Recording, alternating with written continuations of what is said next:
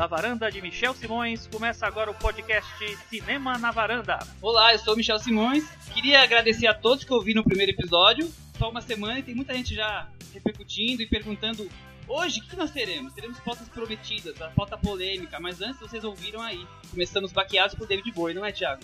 É isso aí, Michel. Hoje o dia começou com uma notícia muito, muito, muito triste da morte do David Bowie. Ele lutava contra um câncer já há 18 meses. A doença dele era secreta, então a gente só descobriu hoje o que ele vinha sofrendo. É, notícia que pegou de surpresa todo mundo e a internet ficou de luto. David Bowie, claro, é, influenciou todo mundo que gosta de, de música pop. Tem um momento David Bowie da vida, né? A gente vai homenageá-lo hoje aqui no programa, pontuando toda a edição com músicas do Bowie. E Chico, isso e também tem uma homenagem no nome do episódio de hoje, que é Chico. É isso aí, o nome do episódio é Life on Mars.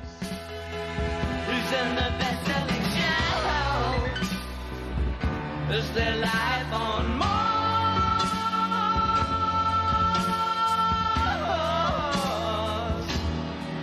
É, hoje a gente vai falar então, além do, do dessa homenagem pro David Bowie, a gente vai falar do Globo de Ouro, do filme Os Oito Odiados, o oitavo filme do Tarantino, do Spotlight, que foi esnobado pelo Globo de Ouro. Vamos falar também da polêmica do, dessa história de cinema fechar aos domingos na Paulista, o que é isso, vamos conversar um pouco sobre esse assunto e, e mais algumas novidades.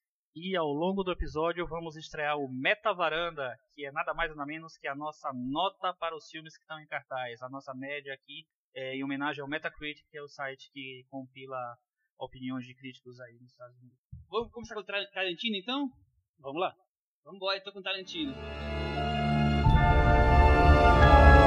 Não gostei muito. Assim nem deixou eu abrir. Vai. Abre aí. Não, manda bala então. Já começa, já que você não gostou não, muito. Pode falar, pode manda falar. bala com o Tarantino. Então, não gostei muito mesmo, assim, achei que o filme fica muito preso a muitas fórmulas do Tarantino, é o filme mais acho que, que sofre mais com isso. E não é um filme que me instigou, assim, eu reconheço várias coisas legais nele, mas no geral não me empolga o filme. Ô Thiago, Tarantino nesse filme é mais do mesmo? É e não é, Michel. Eu a minha primeira impressão do filme não foi tão boa assim. Eu gosto muito dos filmes do Tarantino, acho todos muito bons. De, não, não acho que ele tenha filme medíocre, acho que todos são interessantes de alguma forma.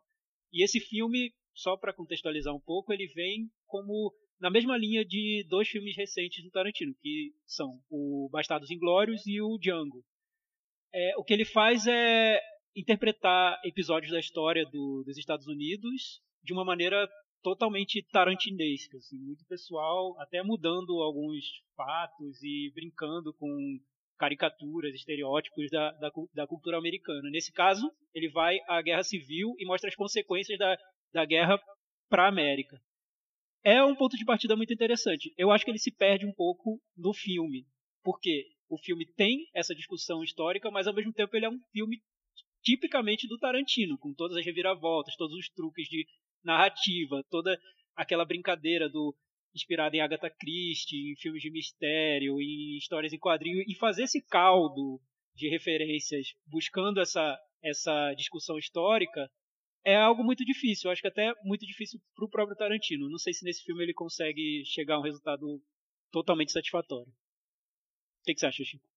É, eu acho que o, o, cineasta que explica muito o filme que fez é porque o filme talvez não tenha dado muito certo.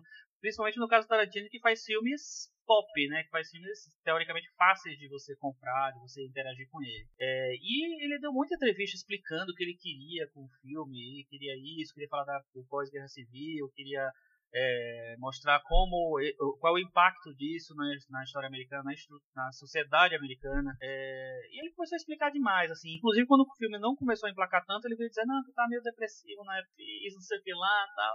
É, não sei, eu acho que é um, um filme que eu não consegui me envolver com o filme. É, Chico, eu, eu acho também que ele se explicou demais dessa vez. Foi, foi algo que me surpreendeu, eu não esperava isso do Tarantino. É, geralmente os filmes do Tarantino se bastam, você vê e ele tem ele trabalha, trabalha com elementos que são puramente cinematográficos. Você olha para o filme e fala, nossa, é cinema, puro cinema.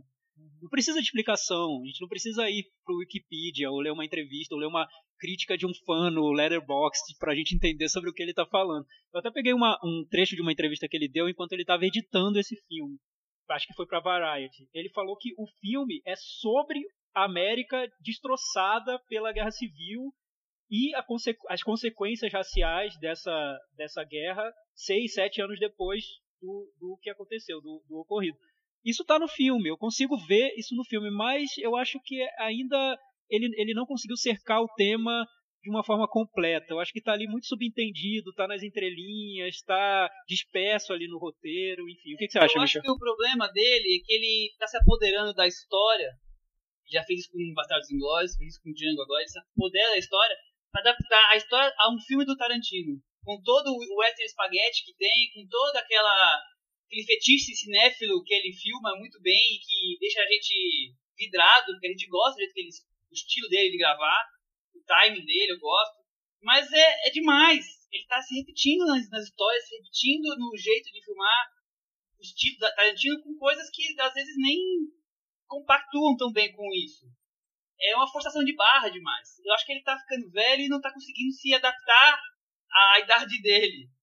Essa coisa de, de modificar, pegar a história e modificar e fazer uma coisa dele, é, funciona muito bem no Bastardos Inglórios, por exemplo. Né? Mas o Bastardos é, é meio satírico. Esse, ele é meio vingança pastelão. Não tem a, a sátira. Ele pega a história em si e põe tudo dentro do modelo Tarantino de filmar. É, Eu o, que acho eu, que é um pouco diferente. o que eu acho é que a gente a tendência nesse caso é a gente discutir muito a intenção do Tarantino, já que ele falou muito sobre o filme, né? Mais discutir a intenção dele, as intenções que ele quis com o filme do que o filme em si, né? E o filme, o que eu noto, o que eu notei quando eu vi o filme é um filme muito irregular. Assim, o roteiro eu acho que é muito amarradinho, tem todas aquelas reviravoltas, aquele clima de quem é, quem é o culpado, quem é o assassino, quem vamos descobrir, vou mostrar no flashback, eu tenho uma narração em off aqui para vocês, eu vou fazer truques aqui para chegar ao, à conclusão. Mas o filme, eu acho que é um filme até dividido. Metade do filme ele tem um ritmo mais até um pouco contemplativo, dif- diferente do que o Tarantino vinha fazendo, e da metade para frente é o- um banho de sangue com aqueles recursos de aqueles truques bem de- típicos do Tarantino. Esse é o filme. O que ele quis mostrar com isso, aí acho que é outro, outra história, né? Mas eu acho que o truque faz- é, é bem fundamental a gente analisar os truques para ver o, é, o, o que aconteceu com o cinema dele. Porque, por exemplo, o, todo o tratamento da personagem da Jennifer Jason Leigh no filme, eu acho que tem, uma, tem um interesse extra-filme, que é chamar a atenção, que é ge- é gerar crítica, gerar polêmica, gerar confusão. E eu nunca vi o Tarantino precisar disso. Ele, fa- ele fazia meio inerentemente isso. Eu nunca vi ele precisar disso para chamar a atenção pro filme.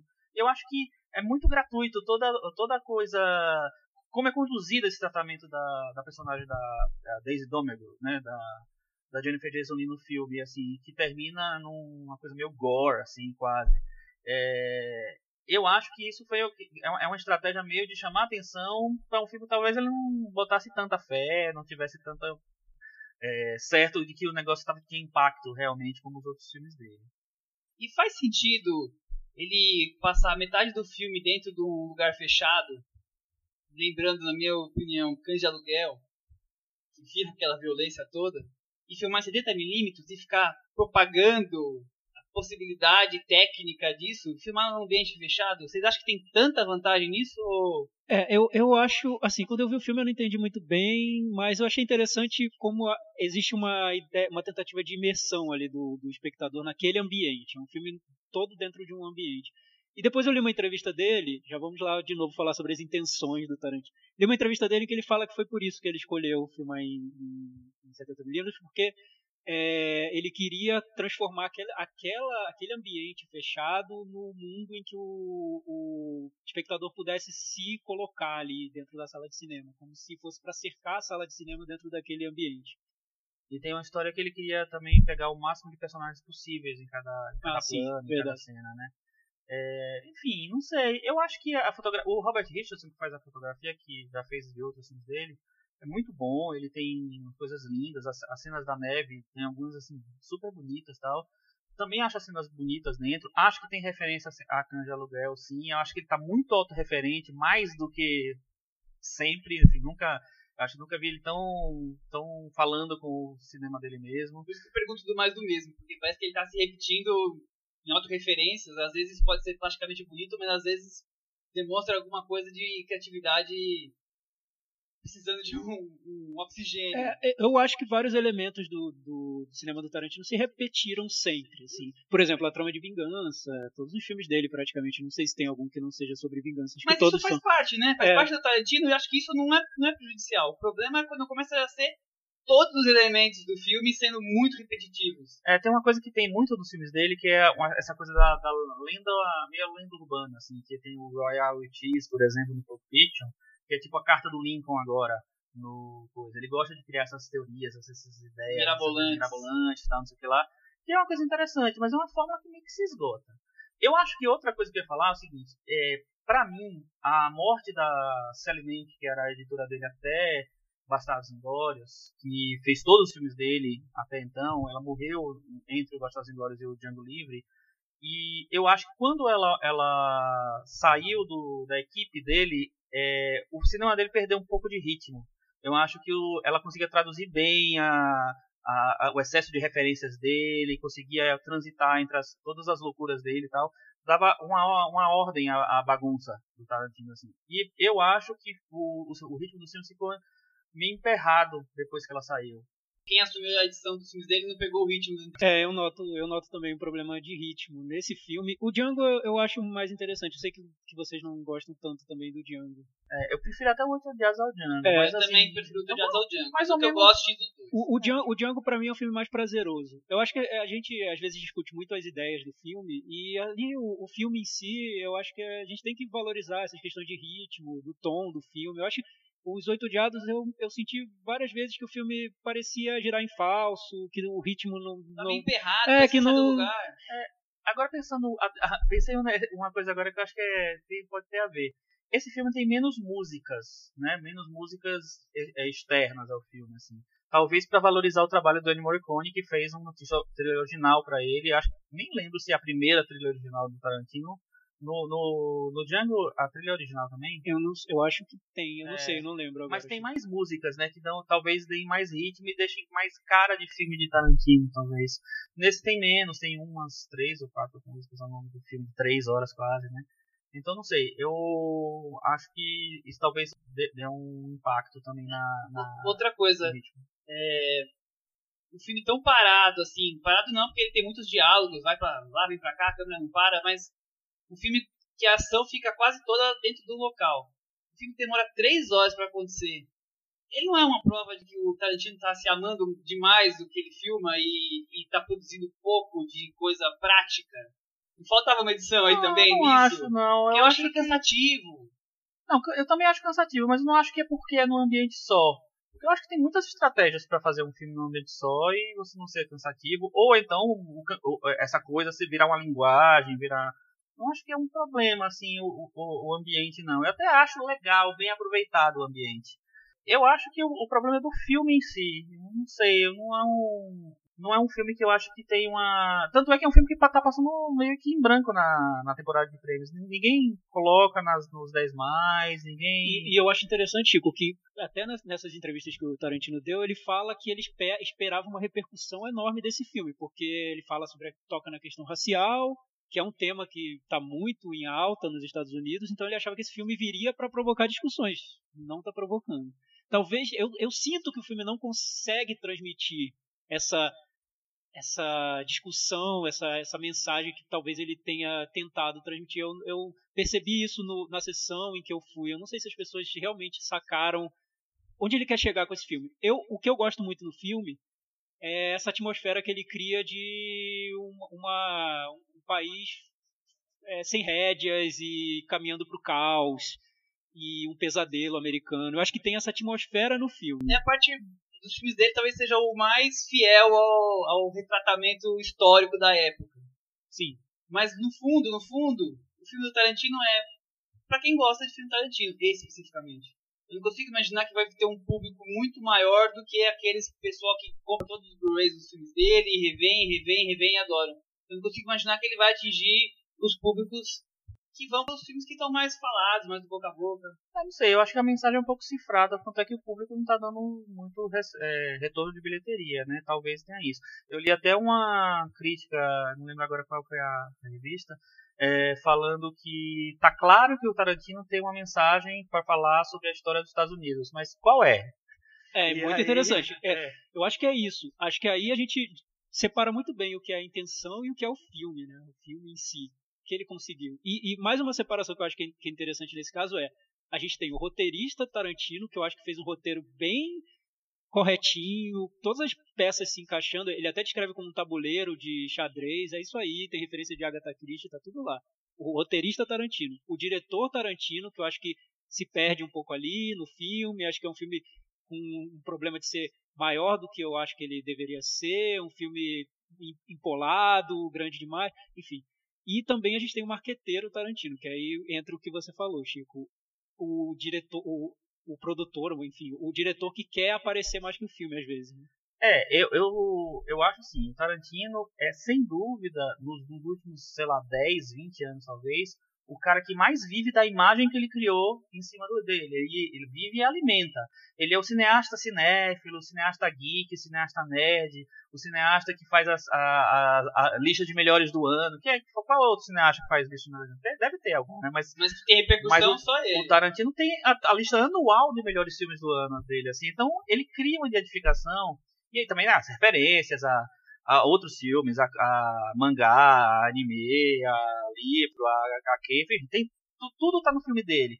E então ele cria uma, um público fiel com isso, tal. E eu acho que ele vive muito dessa imagem. E talvez ele tenha se confiado demais nessa imagem para fazer Oito Odiados, que é um filme talvez mais ambicioso, mas que não se justifica talvez.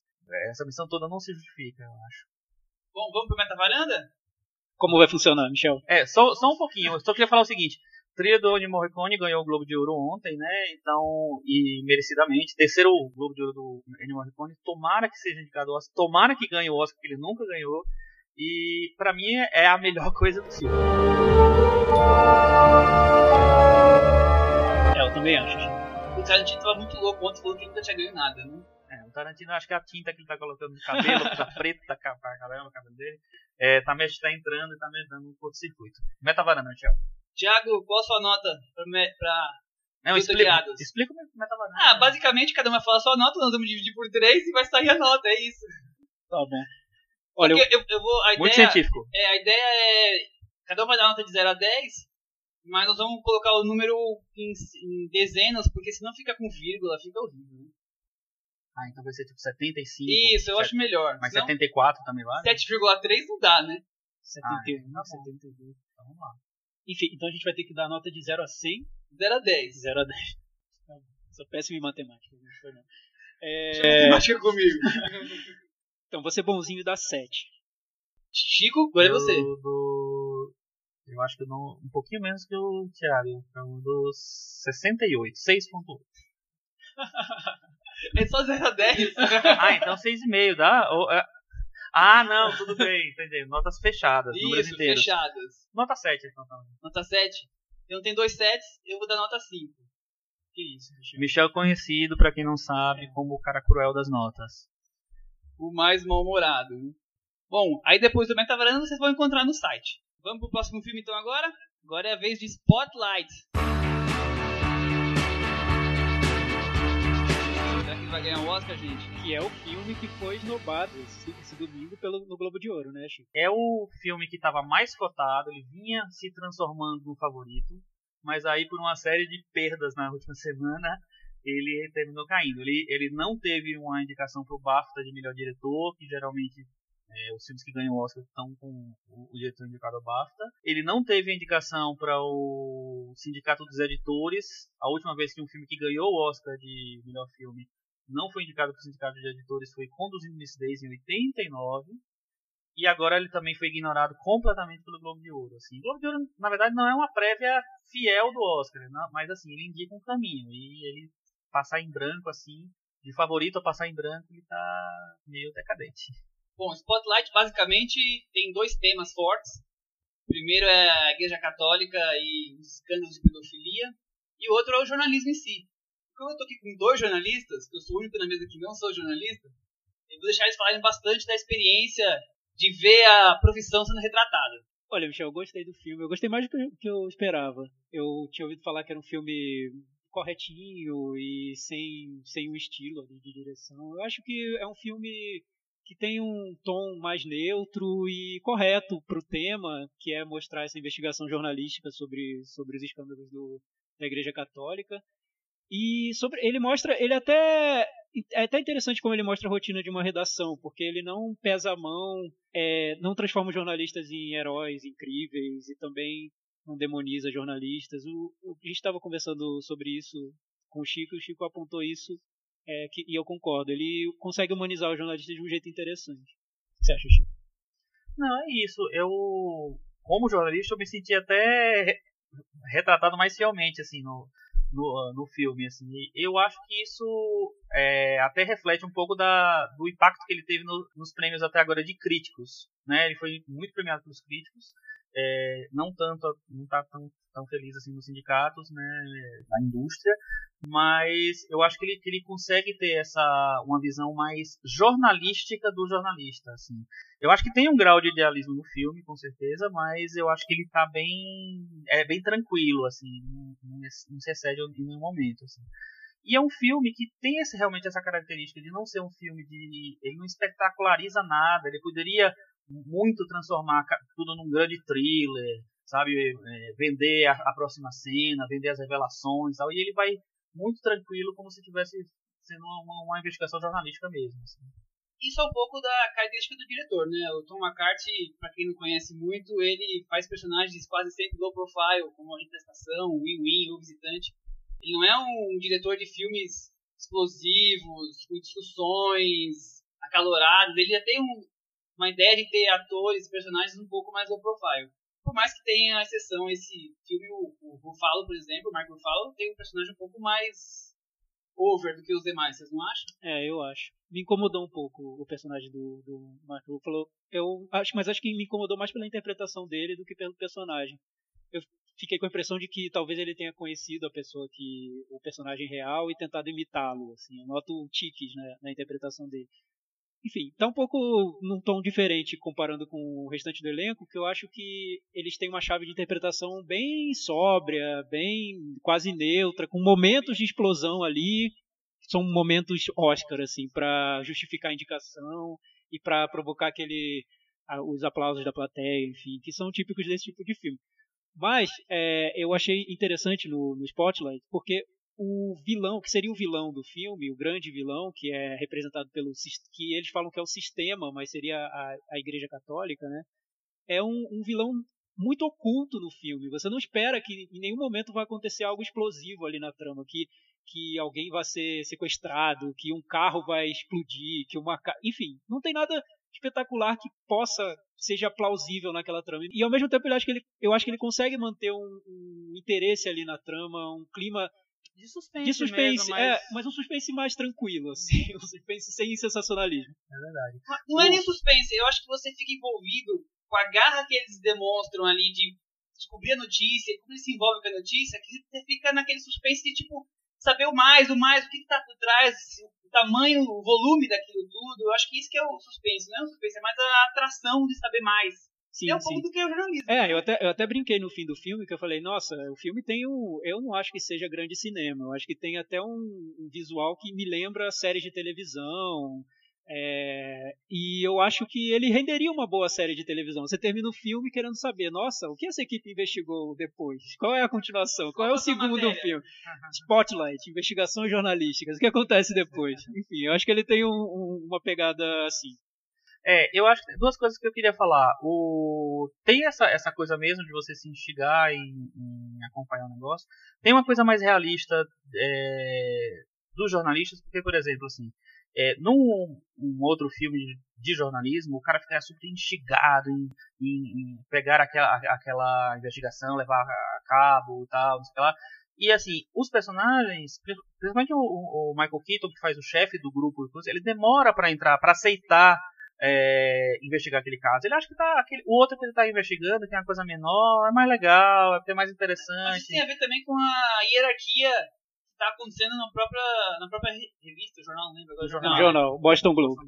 No próprio jornal ali. Eu acho que talvez ele não se interesse tanto pela matéria, porque veio um chefe novo que impôs a matéria. Não, não mas eu acho que a questão não é essa. A questão é a seguinte, assim.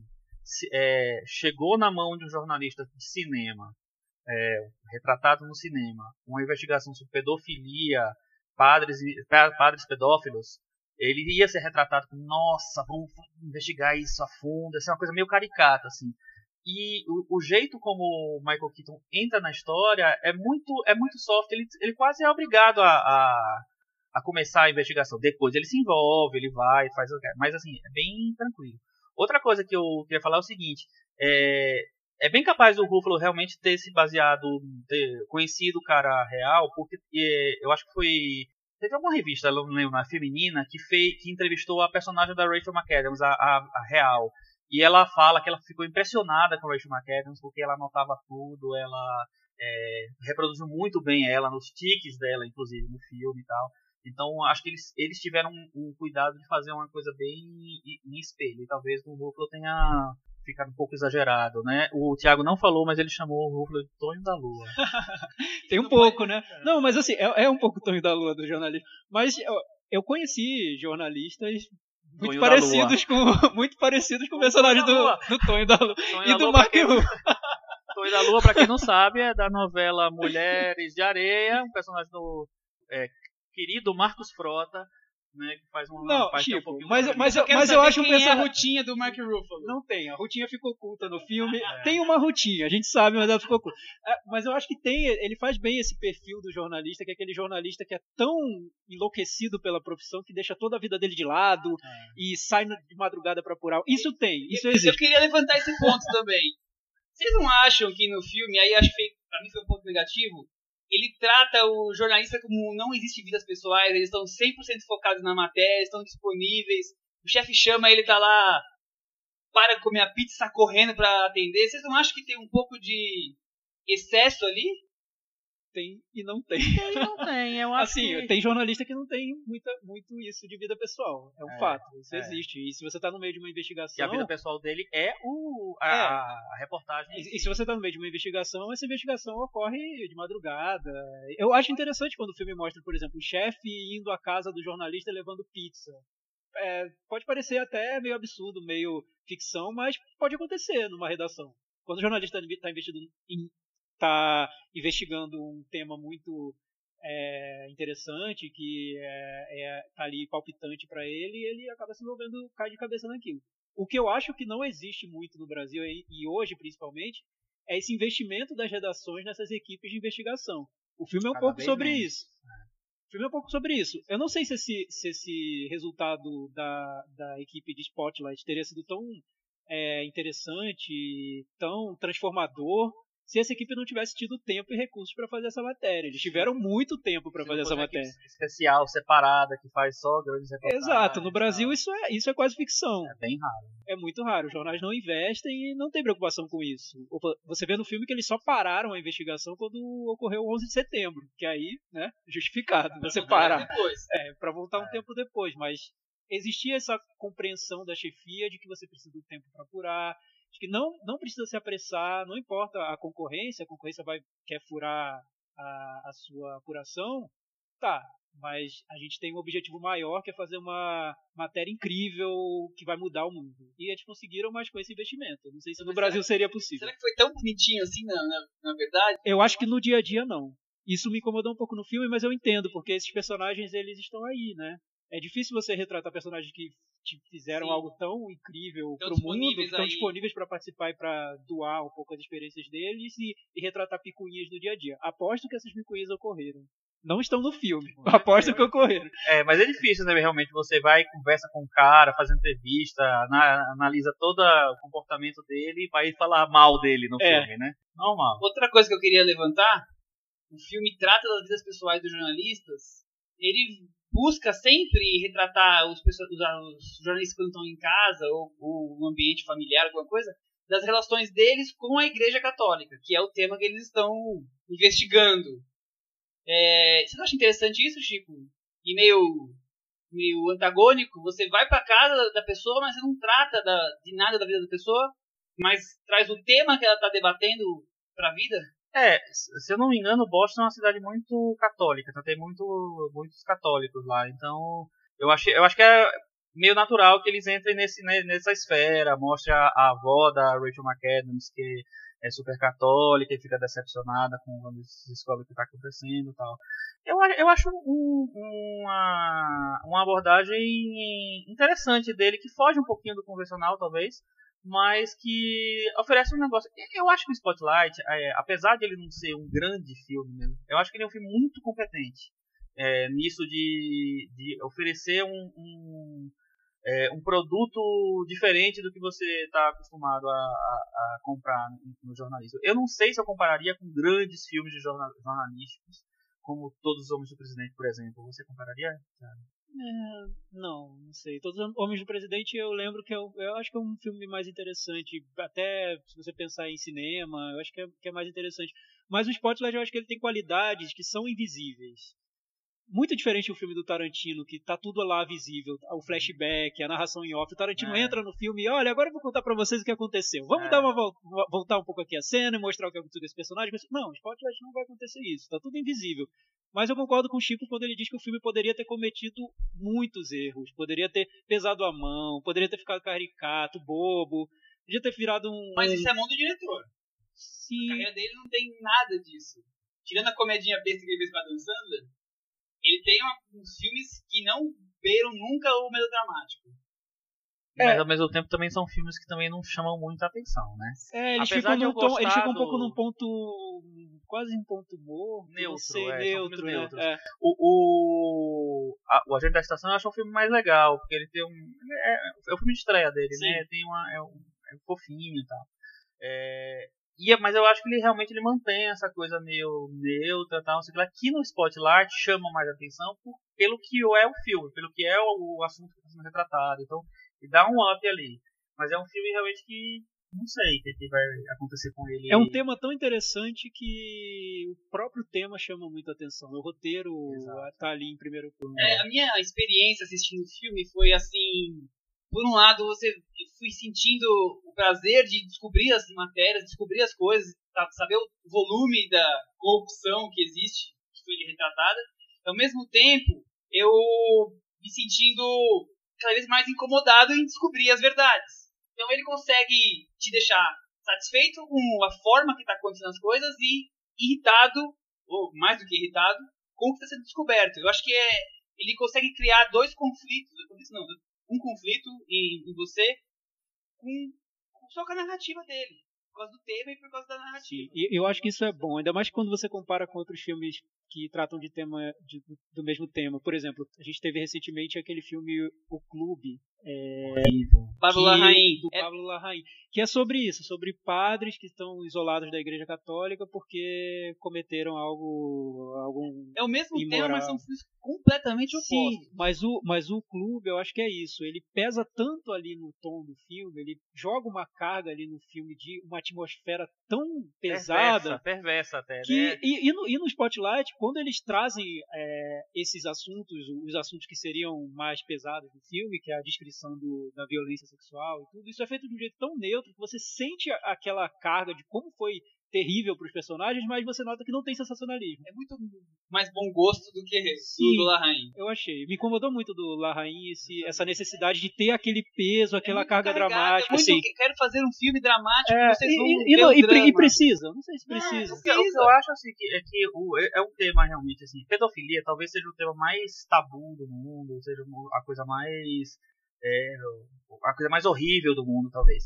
E aí, é, o cara faz um, um, um, um, filme sobre isso, é muito fácil cair num negócio, vamos demonizar, claro, é, enfim, tem que condenar mesmo, mas, mas é, é muito fácil você criar um, ambiente como você faz do clube, que é um de, de perversidade completa e total, tal. O, não vou falar spoiler do filme para quem não viu, mas assim, o final eu acho um exagero absurdo o que acontece, assim. Mas enfim, é, e o que o Tom McCarthy faz no Spotlight realmente é uma, uma, coisa difícil, porque ele se manter meio equilibrado né, assim, sóbrio, na verdade, né, em relação a um tema que é muito fácil de você cair na, na, na emoção. E vocês acham que mesmo filmando só plano contra plano e diálogos e mais diálogos, é o melhor filme dele? Eu acho que é o melhor filme dele. Eu, então, repito, não acho que seja grande cinema. Por exemplo, o uso da trilha sonora me incomoda. Eu noto até pessoas que não perceberam a trilha, mas a trilha tá lá, onipresente, aquele pianinho que vem, que pontua o filme de um jeito que eu acho primário. Eu acho que em muitos sentidos, muitos aspectos, é um filme primário.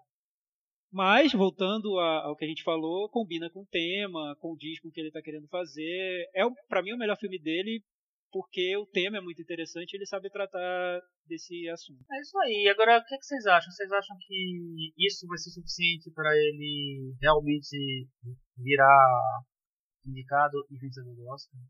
Eu Antes acho que- disso, meta varanda, meta varanda. Meta varanda. Tiago, qual a sua nota? Eu vou dar nota 7 também. Pode dar meio ponto, né? Porque eu acho ele melhor do que o do que o Oito Odiados, mas eu não acho que ele merece oito também. Chico, nós estamos criando a regra Sete, agora. vai, sete, sete. Eu também dou nota 7. Então esse nós temos um 70 garantido. É. É, e a gente tava falando sobre Spotlight do Oscar. É o filme do Oscar? Tem cara de filme de Oscar? Vai ganhar? Cara de Oscar não tem, né? Porque primeiro que o filme de Oscar ele requer mais emoção, geralmente ele é um filme mais que mexe com as pessoas. E eu acho que ele esse filme mexe com as pessoas, mas ele não mexe porque o, o cara equilibra emoções ali. Ele é muito seco em relação a outros filmes que ganham Oscar. Do- da maneira como a temporada se comportou, ele foi se tornando favorito, porque ele tem um tema importante, é um filme sério, é um filme Porque talvez os outros filmes que se esperava muito não emplacaram. não emplacaram, mas é o Ele que foi acontece. sobrando ali. Ele foi sobrando como o grande favorito. Ele chegou até a semana passada, a gente até comentou, ele era o grande favorito, era aposto para para concorrer a tudo e tal. E terminou que teve o Globo de Ouro. E aí o que acontece? O filme passa em branco completamente, né? Não não tava tava concorrendo a filme, a direção, a roteiro, a- tava concorrendo nessas categorias importantes e terminou não entrando em nenhum, não concorrendo em nenhum, ganhando em nenhum. Vamos entrar no detalhe do Globo de Ouro daqui a pouco. Tá bom. O que, é que tem antes? Antes do Globo de Ouro, só uma passagem rapidinha, porque o circuito nacional ele é impressionante e estreou meio que escondido, com vergonha, um filme de 2011 chamado Cavalo de Turim, Que é um filme sensacional. que é muito melhor que os dois que nós ficamos o tempo inteiro falando até agora, na minha opinião. Sim, é muito bom. Não, tá bom. Mas é uma surpresa, né? O circuito, nosso circuito é uma caixinha de surpresas. Né? Parece esquecido, né? O filme estreou no Rio só, né? Se não me engano, no Instituto Muriana Salles. É, espero que venha para São Paulo também para poder rever. É, O filme passou no Festival Indie do É, a gente viu no 2011. Indie faz alguns anos, é um Isso. baita filme. Belíssimo. É o último filme do Bellatar, eu acho que ele já se aposentou, né? É, é um filme muito vigoroso, né? Ele é, é um filme que você sente o vento batendo no seu rosto o filme inteiro. A câmera fica quase o tempo todo trancada dentro da casa de um senhor, numa região bem inóspita, e depois que abre aquela porta e vem aquele vento, é muito mais forte que o vento do filme do Tarantino. Então aí, gente, fica a dica depois do filme filipino de 15 horas, um filme pra você sentir o vento batendo no seu rosto o tempo inteiro. Uma dica do Michel. Filme húngaro, mas é maravilhoso mesmo. Se você quiser sentir o vento batendo no seu rosto o tempo inteiro, Se nós vamos diminuir o coitado do filme. O Bellatar não merece esse, esse rótulo. Vai ter metavaranda pra ele também? Podemos ter. Vale, né? Não sei. Dou, dou 9 pra ele. Vamos oito. Oito. Bom, Então ele foi o melhor do dia aqui por enquanto. Vamos então falar de Globo de Ouro agora?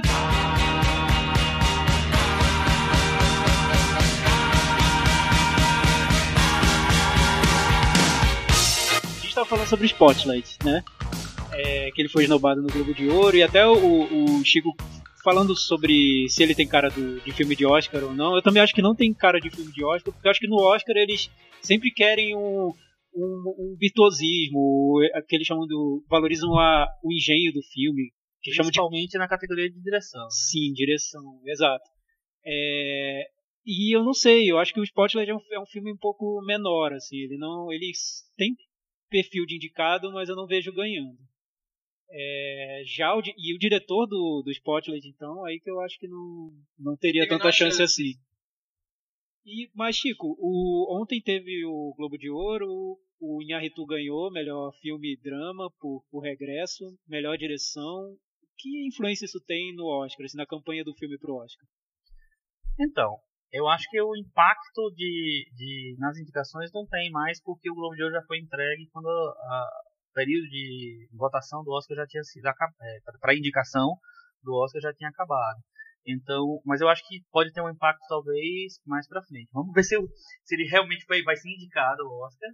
Eu acho que vai. É, pode ter um peso maior. O problema é que o Globo de Ouro já tem muitos anos aí de estrada, já tem suas próprias demandas tal, e uma das demandas do Globo de Ouro talvez tenha sido premiar o Inarritu, que não ganhou no ano passado por Birdman, como ele ganhou, ao contrário do que ele fez, aconteceu no Oscar. Ele ganhou o Oscar de filme e direção e ele perdeu o Oscar, de, o Globo de Ouro de filme e direção no ano passado. Então, teoricamente, a Associação do Globo de Ouro tinha uma dívida com o Inarritu. Oh, não, não premiamos ainda. O Oscar não tem isso.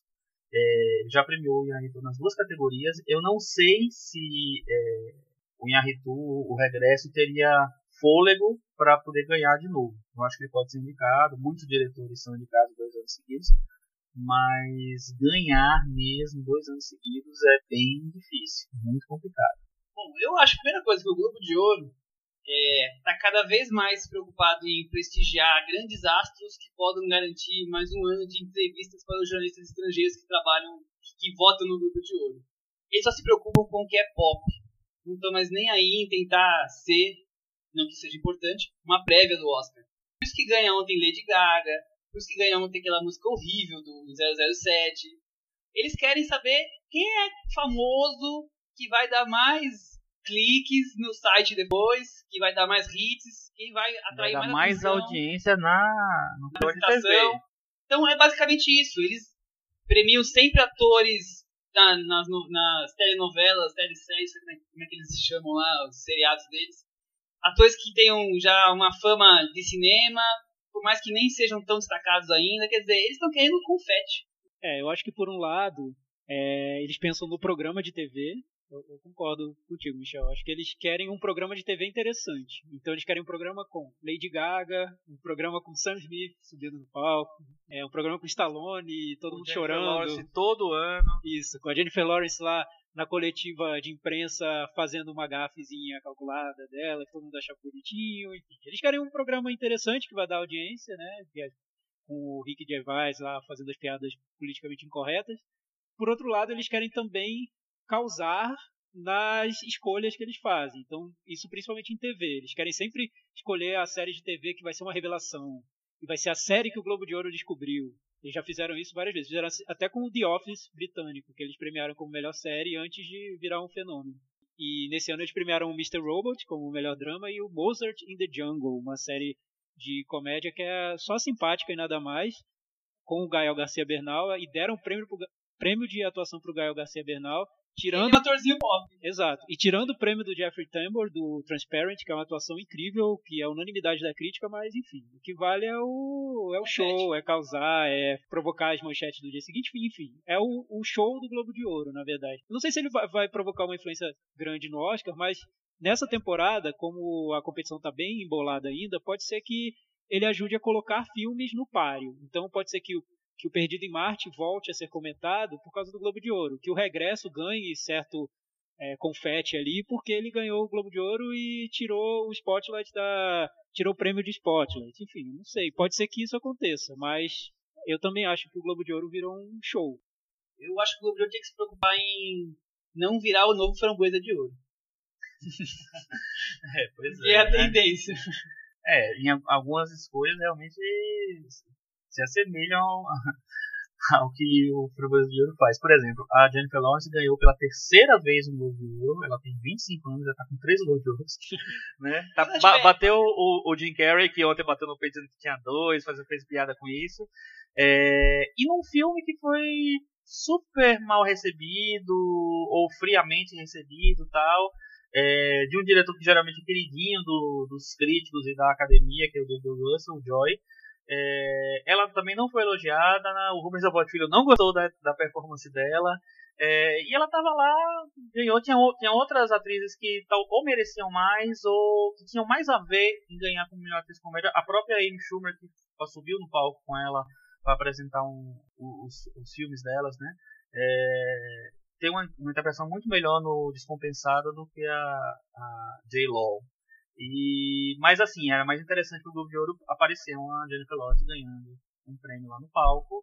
O prêmio do Sylvester Stallone eu já acho mais justo, porque o Thiago não viu o Creed ainda. É, eu não vi. já viu. Já vi, eu já vi. Então, o eu acho que o, o prêmio do, do Sylvester Stallone celebra muito, celebra um pouco da, da carreira do cara, da, da importância do cara na indústria e tal, mas o ele tá realmente bem no filme, assim, ele tá. Eu tá acho que é a melhor interpretação da carreira dele. Talvez seja mesmo, talvez seja mesmo. E eu acho que só o fato dele tirar o nome dos créditos pela primeira é, vez. É uma corajosa passagem de, passagem de bastão. Eu ele tá passando incrível, bastão sem legal. vergonha de virar coadjuvante é. na história do Rock Balboa uhum. e tendo umas cenas muito boas. Sim, sim. Ele e é, o discurso ele... dele de vitória foi muito legal. Foi muito que ele legal. falou que o Rock Balboa é o melhor amigo imaginário que ele já teve. É. Realmente, o que o Rock Balboa fez pelo Stallone, Nossa. não tem amigo imaginário que faça. Com certeza, com certeza, com certeza. E foi super aplaudido de pé, assim. Fora ele, só o Denzel Washington, que é o carre... é, conjunto de obra e tal. É, quer dizer que assim ele tem muito acho que muita simpatia dos dos atores da, da, do pessoal da indústria e que pode se realmente reverter numa indicação ao Oscar quem sabe num Oscar pro Stallone eu passou uma coisa pela cabeça agora Stallone ganhando o Oscar Denzel Washington sendo homenageado Ridley Scott ganhando Globo de Ouro é um filme o cinema de ação dos anos 80 está sendo retomado Faltou falar do Faltou Mad do Max, né? Que, tá, que apesar de não ter ganho nada ontem, foi super celebrado. É, é, o filme é super celebrado, o filme mais elogiado do ano, se não é, Talvez, não sei, não tinha pensado nisso, mas eu acho que é uma possibilidade mesmo. É, Ridley Scott eu já acho que já é um diretor querido em Hollywood há muito tempo, né? Você pensar, não sei, Blade Runner, são filmes, são grandes filmes, né? Já Sylvester Stallone, eu acho que eles vão ganhando respeito por uma geração que cresceu vendo os filmes deles e que agora estão votando nos melhores, né? Mas será que é isso? Ou também nos anos 2000 não conseguiu fabricar astros desse quilate? Como acho Schwarzenegger? que talvez astros desse quilate só se, só se consolidem com o tempo, com mais tempo. Talvez nos anos 2000 ainda seja meio meio cedo pra transformar. É, mas a gente não pode esquecer do, do um pouco desse renascimento do cinema de ação que veio com Velozes e Furiosos, né? Velozes e Furiosos é um fenômeno, né? que está acima de qualquer outro filme de ação que, em matéria de bilheteria, de qualquer outro filme de ação que saiu nos anos 90, né? Mas eu acho curioso que quando nós éramos crianças nos anos 80, nós assistimos esses astros. Não tinha os astros com 70 anos fazendo filme de ação. E hoje eles estão aí até hoje fazendo porque não tem outros astros que emplacaram. É. E eles estão aí agora até nas premiações, o que eu não lembro disso acontecer nunca. Mas na nossa época também as pessoas também não viviam tanto não mais, né? Acho que elas morriam antes, assim. e aí, talvez, não sei, assim. Não sei quantos anos, não lembro quantos anos o Clint Eastwood tinha nos anos É, o 80, Clint Eastwood mas é um ele fazia filme policial. Acho que a maior parte dos grandes filmes policiais dele é dos anos 70 para os anos 80, né? Então, Eu acho que Stallone é um caso à parte. Como ele conduziu a carreira dele dentro do cinema de ação e ganhando fãs e, e ao mesmo tempo sendo nostálgico em relação a quem foi fã nos anos, 90, nos anos 80 e conseguindo formar novos fãs com os mercenários, por exemplo. eu acho Os Mercenários 2 um filmaço, de verdade. Eu acho Sim. incrível o filme. Eu nunca tive coragem de ver nenhum. Ah, É, verdade. é, é muito interessante como ele faz, de, de misturar nostalgia com essa com essa renovação. Ele foi um pouco pioneiro nisso, porque hoje isso virou moda em Hollywood, né? Você vê que tem muitos filmes que seguem essa Ele linha. ensinou Hollywood a fazer isso. Exato. E eu acho que nostalgia tá à moda. Sim. já faz um tempinho. E aí eu acho que todo mundo termina entrando um pouco nessa. É, mas outras categorias que foram premiadas ontem. A gente falou de atriz coadjuvante, de ator coadjuvante. É, melhor atriz dramática foi a Brie Larson por Room. Que é a favorita disparada ou eu tô enganado? Eu acho que é a favorita disparada, sim. Ela, a- as outras, na verdade, ganharam bem menos prêmios do que ela. A Kate Blanchett parece que ela está sendo considerada meio café com leite nessa, nesse esse ano, assim, indicada com certeza. Mas o povo não está considerando muito dar um terceiro Oscar para ela. Então imagino que ela fique meio na indicação mesmo. É, a Saoirse Ronan, acho que o Brooklyn não tá com tanta força assim, apesar de ela estar sendo aparecendo em todas as listas de melhor atriz, mas Acho que ela não. Na hora H ele não vai ter a força Não- que precisar. Não sei, é- alguma coisa tem que acontecer pra ela fazer. Pra ela aparecer, assim. E a Alicia Vikander, que cresceu muito, né, nos últimos tempos pela garota dinamarquesa e também tá aparecendo como coadjuvante no Ex Machina, eu acho que ela pode surpreender, mas o filme também não ajuda. Então, não sei se ela tem essa força toda. Então, por enquanto, eu acho que é Brie Larson mesmo. E Chico, sobre a corrida do Oscar, eu até li um texto que você escreveu no Facebook, achei super legal, que você fala sobre os prós e contras de cada filme e chega à conclusão de que não tem favorito nenhum para esse Oscar ainda. Que acontece? Dá pra gente chegar a alguma conclusão depois do Globo de Ouro ou a gente continua esperando agora os indicados ao Oscar, os vencedores do, os indicados ao prêmio de- do Sindicato de Diretores, como fica? Nossa, eu acho que bagunçou tudo mais ainda, assim. Apesar de eu, acho que eu achar que o, o Globo de Ouro não tem tanta influência no Oscar, mas tá muito bagunçado, porque ganhou o regresso, o regresso não tinha é, ganho nenhum prêmio re- relevante até agora. Ele não aparece nos 10 mais do American Film Institute, que é uma coisa dificílima de um vencedor do Oscar acontecer. É, o Spotlight perdeu. É, o Mad Max passou em branco no BAFTA nos principais prêmios. O Perdido em Marte está indicado só é, como diretor no BAFTA e o Ridley Scott é inglês, então teoricamente seria um filme para valorizar no BAFTA, mas não, não tá acontecendo. Esnobaram o pato da casa. Pois é. O Ponte de Espiões tá, é, é, um, é um filme também que aparece. É, o- é o filme mais indicado do BAFTA junto com o Carol. Só que ele tá, tá super coadjuvante na temporada, não ganha nada. Ganha só com o Mark Rylance melhor, melhor ator coadjuvante. Não sei se ele vai muito pra frente. O Carol mesmo não foi indicado para o Sindicato dos Produtores. Também acho que isso é batata Fatal. pra, fatal para não para não ser indicado ao Oscar. Aí tem a grande aposta, que é o, um filme que muita gente tá apostando. Mas eu não sei se esse filme tem cara de Oscar. Apesar de não ser um filme que tem nomes conhecidos, tem o Brad Pitt, tem o Steve Carell que foi indicado ao Globo de Ouro, tem o Christian Bale que concorreu em vários prêmios, é, tem o Ryan Gosling, mas não sei, vocês acham que é um filme que pode surpreender? É, eu não sei. Eu tenho lido boas críticas, não vi o filme ainda. É, eu acho que essa não tem, semana. Não tem cara de Oscar, não. Mas É, eu acho- ver, né? Eu acho assim, analisando essa, esse Careira, histórico. Cadeira hereditária? analisando essa cadeia hereditária. Não, quando o Chico falou sobre o histórico de premiações pré-Oscar, e aí esse histórico está confundindo toda, embolando toda a corrida do, do Oscar. Eu acho que se você analisa os filmes em si, também é, a situação está muito confusa ainda, porque, por exemplo, o Regresso. O Regresso é um filme que tem essa, esse porte de filme do Oscar. Ele foi feito com grandes dificuldades técnicas, ele mostra uma saga do homem contra a natureza, mas o Oscar vai premiar o, o Inharitu de novo, um ano depois do Birdman? Difícil. Então tem o pró e tem o contra.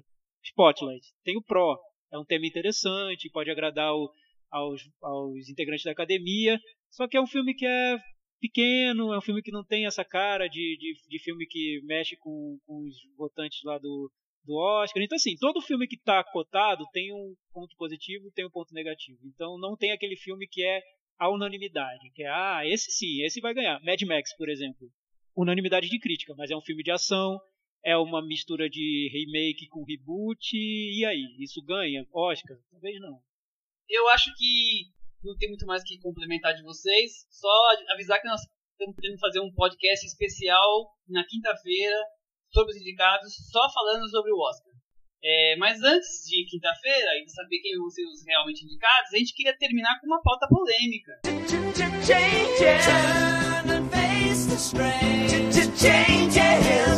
Pois é, Michel, eu tava até pensando em ver algum- alguns desses filmes do Oscar no domingo, mas eu acho que não sei se vou conseguir. Vai ter cinema pra você poder ir assistir?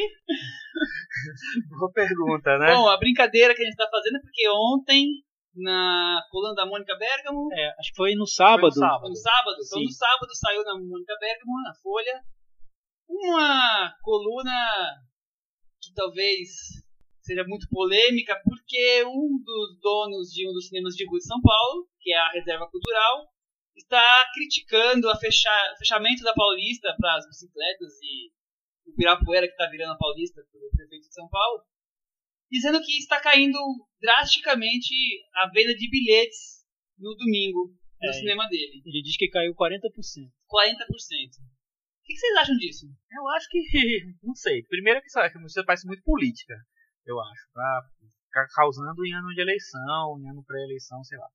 É, eu não vejo um, eu não vejo muito cabimento em você reclamar de uma que a Avenida Paulista está fechada no domingo com tanta gente que tem lá. É só você criar alguma coisa para atrair as pessoas para ir para o cinema. Então, não sei, faz uma promoção, faz uma coisa diferente lá. Eu acho que dá para você atrair sim. É, a, ele fala que as pessoas chegam de carro e tal, não sei o que lá. Gente, mas chega de carro, dá pra chegar até a Santos, ou até a, a outra rua lá, e você anda uma quadra não, a pé. É isso, então... eu tenho que falar uma coisa. O trânsito fica caótico porque quer chegar na região da Paulista de carro. Então, que isso afasta o público, eu tenho certeza.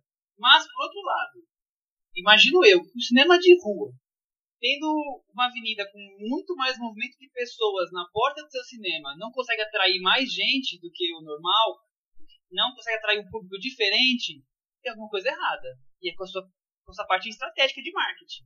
É, eu... um público ali que pode só botar dois passos para dentro e entrar no filme.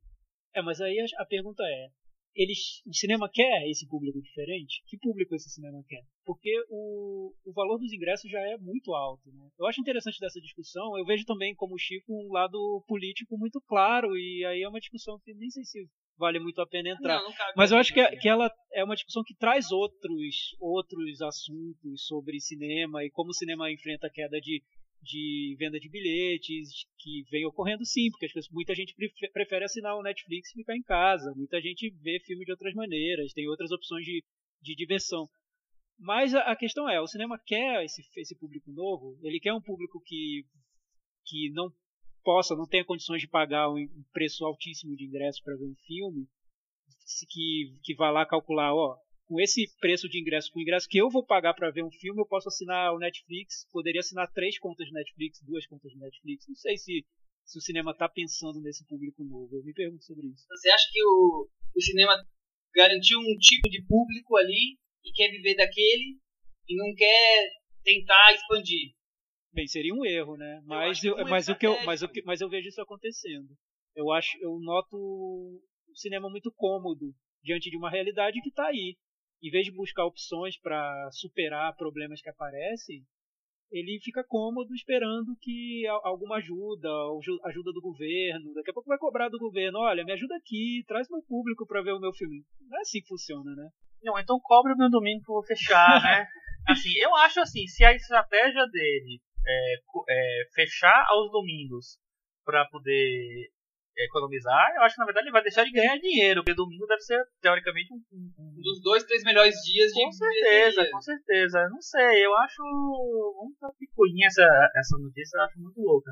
É, não, não sei, eu acho que se mudou a configuração de, de público, de público não, mas de quantidade de pessoas que chegam lá, eu acho que você tem que se adaptar a isso e criar estratégias para trazer as pessoas para o seu cinema. Transformar isso numa oportunidade. Com certeza. Não num, num empecilho. Né? Sim, criar sessões promocionais, mostrar, trazer filmes, fazer acordos com distribuidoras para trazer filmes logo que eles estreiam no, lá fora, enfim, pra, até para ter uma opção a, a alternativa à pirataria que está aí e criar estratégias. Fazer sessões especiais, passar os filmes antigos, sei lá. Eu acho que tem muitas coisas que dá pra fazer. Até porque ele tá batendo essa tecla, esse, esse cinema, os outros não estão. Eu imagino que os outros estão satisfeitos. Senão eles ah, provavelmente viriam na onda, né? Ah, é verdade, aqui também tá ruim. E não, eles estão quietinhos, porque devem estar tendo um movimento, devem estar se adaptando à nova realidade. Até tem outras pessoas, outros cinemas citados na matéria, né, na, na coluna e tal, mas não com essa, com essa, esse peso do reserva cultural. Eu acho que, enfim, o, o que o Thiago falou, é, acho que é a, a chave da, da questão. As pessoas estão indo menos ao cinema, não porque a Paulista está fechada, por esse ou aquele motivo, porque existem muitas outras é, possibilidades de ver filme hoje em dia mais baratas, mais cômodas, que você não pode não precisa sair de casa. Eu acho que o cinema, quem tem cinema tem mais é que se virar para trazer público para ele. Então, se a sua ideia é ter, manter uma sala de cinema, manter algumas salas de cinema, ter estratégias para poder trazer as pessoas. Bom, é isso aí. Queria agradecer novamente vocês que chegaram até o final desse programa. Relembrar que nós estamos no iTunes, é só procurar como Cinema na Varanda. Ou então também pode ouvir a gente via o nosso site, cinemanavaranda.wordpress.com Curta a nossa página no, no Facebook, né? facebook.com.br Cinema na Varanda. Nosso Twitter é arroba Cinema na Varanda. E até quinta-feira com a repercussão do Oscar. É isso aí, gente. Até lá.